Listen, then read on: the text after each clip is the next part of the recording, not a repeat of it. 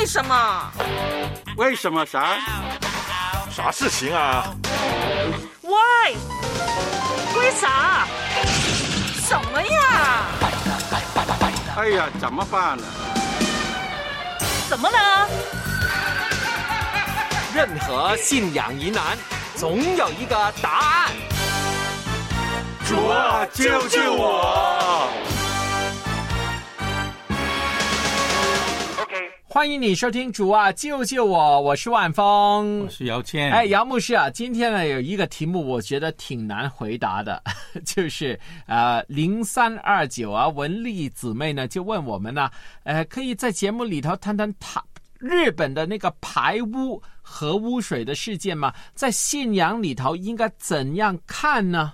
哇，这个这个很大。问题。其实这个姐妹问这个问题呢，如果你有留意新闻报章呢，都每一天都已经来呃有报道嘛。其实日本呢这个排核污水的事件呢，是引起全球的关注的，因为是一个环境污染的事件嘛。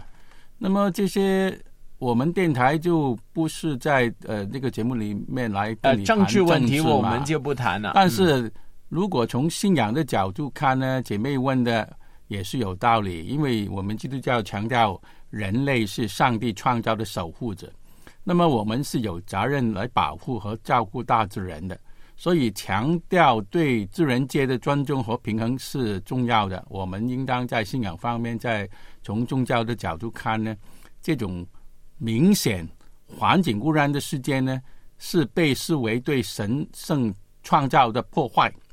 违背人类我们呃有责任来维护地球啊这方面的伦理啊，这个是我立刻有的反应。但是这个很矛盾呢，你明白吗？因为呢，例如核能呢是相对上最干净的那个生产能源的方法。那如果你用煤炭啊、石油啊、天然气啊，其实都没有这个核能干净。但是哎核能呢，你有污水的时候呢，就是一个很大的破坏。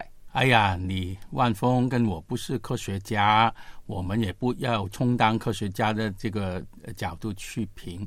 但是我们也晓得，不同宗教跟个人信仰的人呢，对这个环境的问题很重视，因为这个是呃一定呃，虽然我不是科学家，但是核能哇，你将这些核废水放进这个这个大海大海呢，都一定影响这个所谓什么生物链啊，这个食物链。对，啊，所以呢，这方面呢，我们都应当小心处理。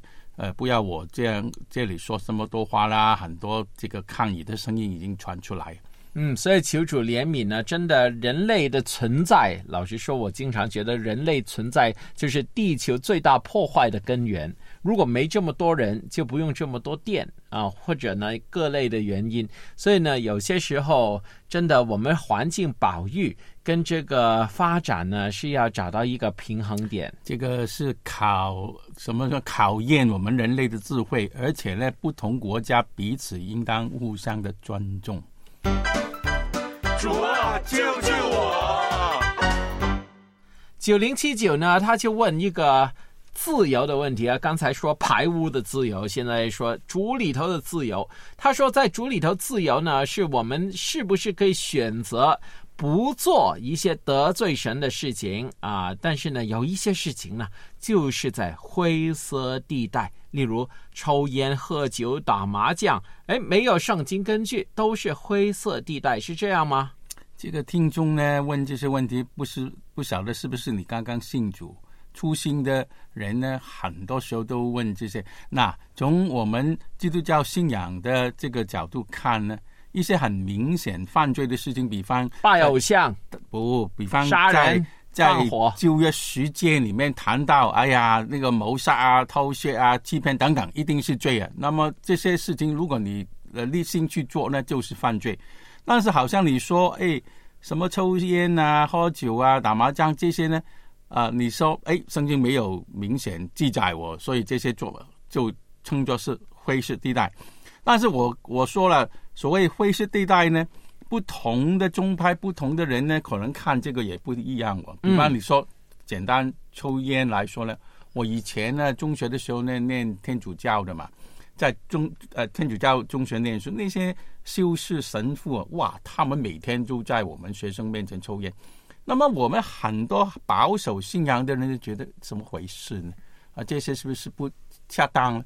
啊，那个时候我也有这对样的、啊，呃五六十年前我们教会的牧师也抽烟呢、啊我的那个爷爷也是教会的传道人，也抽烟呢、所以呢，这些呢，你就立刻放进灰色地带呢，是很聪明。但是我告诉你，不同的呃头脑的人呢，呃，不同伦理有标不同伦理标准的人呢，他们可能不是好像你认为那个样子。对呀、甚至喝酒呢，就是在不同年代也有不同的看法。我应该在这个节目说了好多遍了，几百年前都没有干净的水，所以大家都是用酒精来杀菌，所以都是喝酒的。所以这个就真的是属于灰色地带啊，对不对？我的意思说，灰色地带不同的人呢，可能他的定义都不一样，所以我们也应当小心。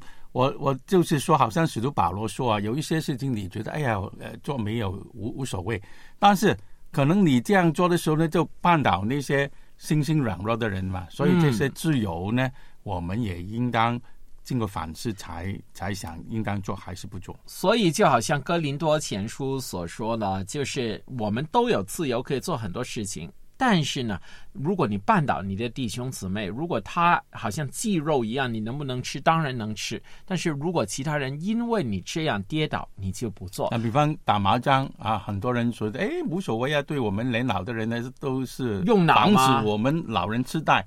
但是有一些人觉得，哎呀，这个打麻将好像是这个呃呃呃赌博的记号哦，那么你就绊倒人了。嗯，对，所以姚谦牧师，我不会让你打麻将的，我会让你回答多点九九五问题，所以锻炼你的脑。我也已经不懂得打麻将了，以前没有兴趣之前懂的。主啊，救救我！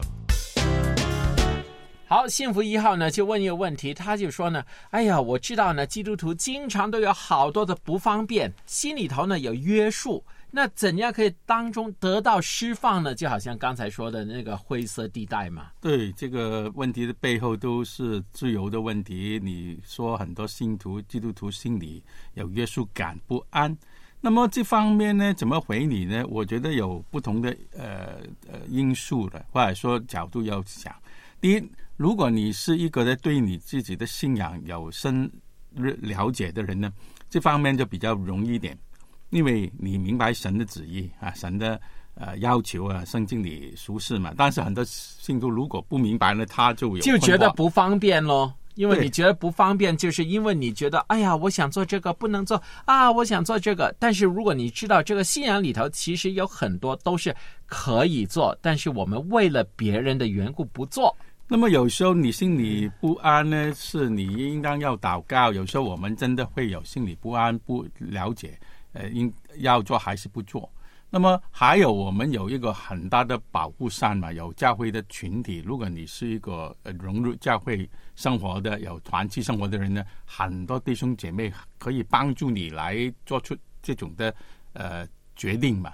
嗯，那么我我觉得最重要是你是一个表里一致的信徒。对，诚信是很重要的，就是你自己做出来的事情跟你的信念是一致的，所以那个不是自由不自由的问题，就是做自己，但是呢，要寻回自己真正的那个形象。有时候一些很重大的问题，呃，令我们困扰呢，可能我们也需要专业的寻找一些辅导的呃帮助的。这个就看不同的人的呃需要啦。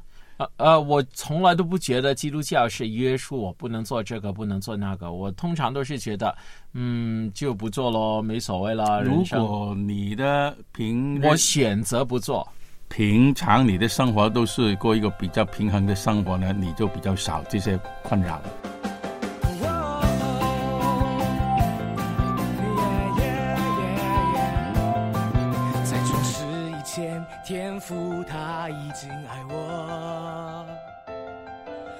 创造我，认识我，拣选我，才派独生子耶稣基督为我舍命，从此进入永恒爱的约定。我宣告，我宣告，我已得自由。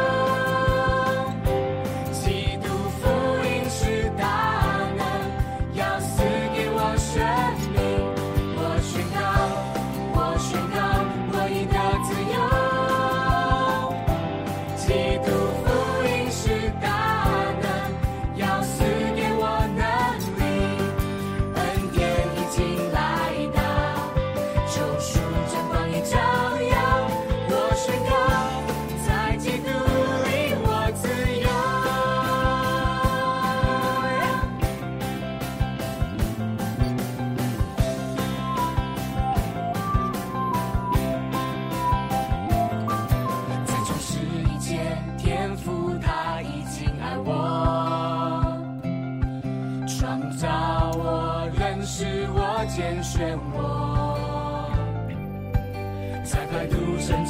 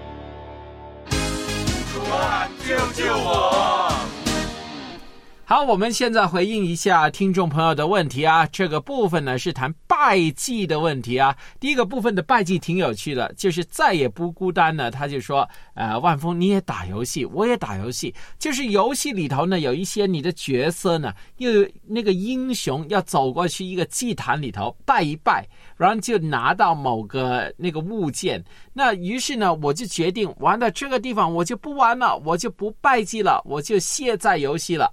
那所以游戏里头的这个角色是这样的时候，算不算是拜偶像呢这？个呢，万峰你带他问，应当你带他来回答。不是我带他问我的，我根本都没有，好像你们懂得打游戏，我怎么回呢？我不哎晓得这很。简单。例如，你看这个电影、电视，他们在那个剧情里头拜偶像，那你会不会因为这样不看呢？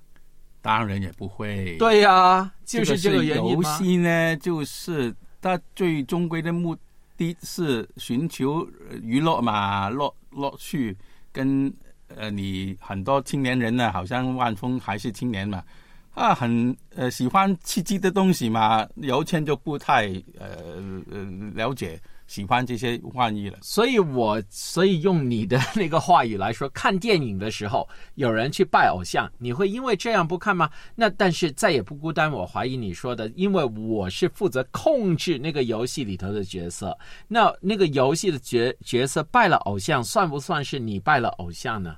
这个他良心的缘故，如果他觉得是有关的就有关的，但是如果他良心都基本都没有什么影响，那么为什么你有这样有有这样的烦恼？对啊，因为我是游戏呢，就好像电影一样。我看到，例如我看一个挪威呃维京人神话的，那他们当然也是满天神佛，难道我就不玩吗？那我就透过这个理解他们的文化的那个模式，那我操控的角色。他也不是我啊，他不是万峰啊，那为什么我要为他如果你旁拜偶像负责？但是如果坐在你旁边有一个软弱的弟兄，他觉得哎呀，万峰你离谱，你为什么你这样在还呢？你你还不还呢？呃，玩，你还是玩了嘛？那么你就绊倒你的软弱的弟兄喽。对不起，弟兄。主啊，救救我！好，迎接黎明的曙光呢，他就问啊，我们这里呢，呃，老人死了以后办丧事，他的儿女呢会买一些纸糊的牛马、纸人、纸电器，现在还有纸 iPhone 呢，我跟你说。苹果手机也有，那等等的民用品啊，那家族呢，每家都要有人去帮忙。有些时候呢，呃，他们要拿东西去坟地烧给死人，那我们被安排去拿的，就是不好推辞。那我们信主的人能不能拿这些呢？拿了是不是犯罪呢？信主的人在这个时候应该怎么办呢？我是家人呢。哎呀，一里通百里明，我们刚刚回答很多类同的问题，如果你明白，就一定回你了。哎，我那个时候呢，我爱人的舅舅呢就去世，那个时候他真的要弄那些纸钱啊那些东西，那我就不帮忙。啊、折叠那些纸钱啊，第一，第二呢，就是他们要拿东西的时候，我就拿那些其他东西咯，雨伞啊，那些手袋啊，那些我就不拿这个部分，但是我也尽力去帮忙，我表达我的爱心。我是十多年前我伯父离开世界的时候呢，那个时候我刚刚信主不久，还是青年人。那么我也记得我那个时候我爸妈在场，我也不拿呃他们那些仪式的，我也不参与，因为我的良心那个时候觉得，哎，我已经信主，呃，这些跟我不应当有什么很明确的但。是你什么都没拿，不，我我在场，我不不拜，我不呃，他们要求我，他们要拿东西去坟地，所以我就说，你拿一些你能够接受的东西，例如哎你怎么判断那些可以接受，那些例如我要带孩子去的时候，我负责带孩子喽。都是你的我负责开车表达咯对对对，有一些事情你可以做，你就做，这个也是爱心的陪伴。但是如果你良心里面都有困惑，你就不要做咯，就是这个标准。基督徒能吃血吗？基督徒手淫怎么办？我是基督徒，但我的祖先怎么办呢？重重复复的信仰问题，就让我们来来回回的回应。求求老天你啊，救救我！主啊，主啊，主啊，救救啊救救救我！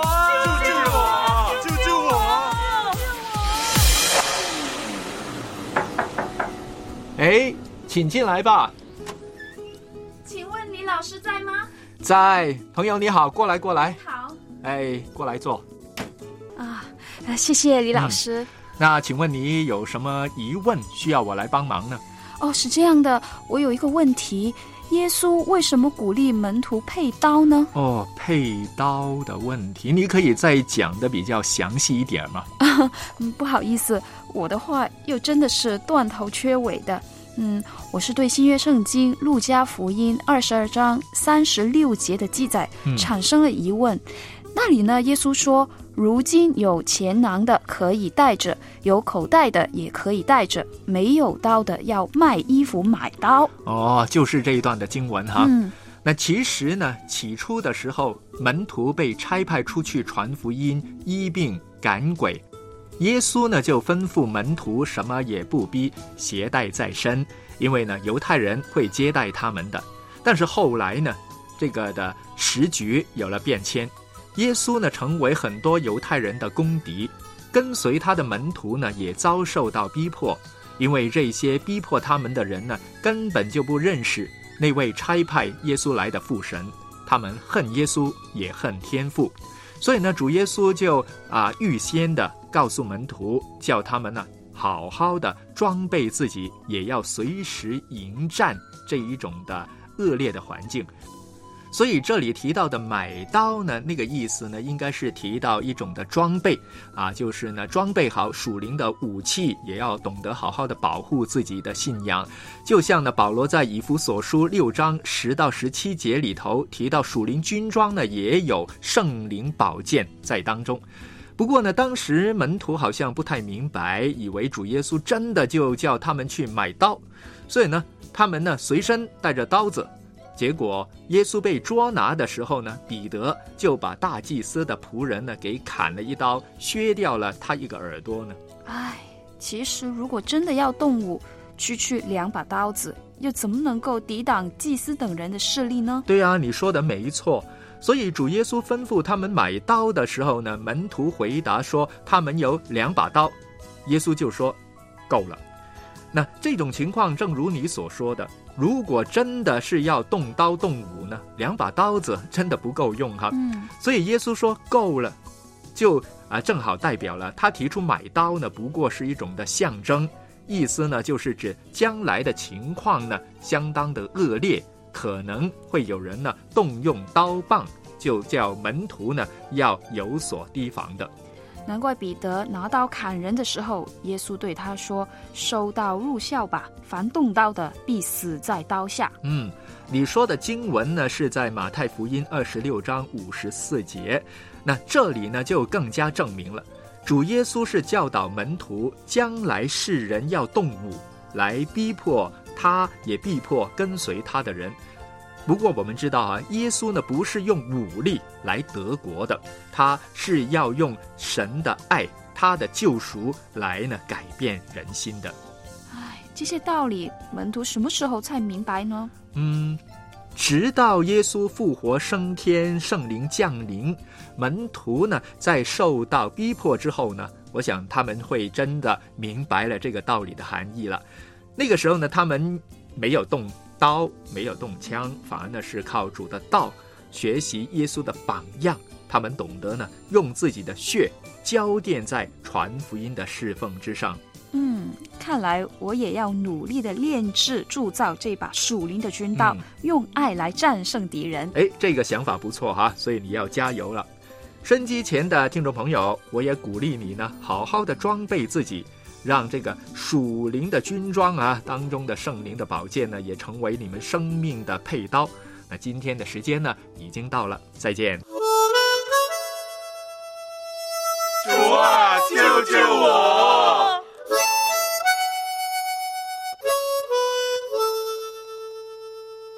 在主啊，就是我里头呢，我们很喜欢回应听众的问题啊，因为呢，这些问题有些时候对我们来说呢，也是一些的挑战。那 Grace 呢就问了一个问题，他说说圣经里头以赛亚书五十四章五节，他说因为造你的是你的丈夫。那别的经文呢，在何西阿书呢也有描述这个丈夫。那那个丈夫为什么会造我们呢？这个明显是一个象征性的表达，以下是五十四章五节也是有名。那那个象征的意思是用来描述上帝与以色列民族之间彼此的关系。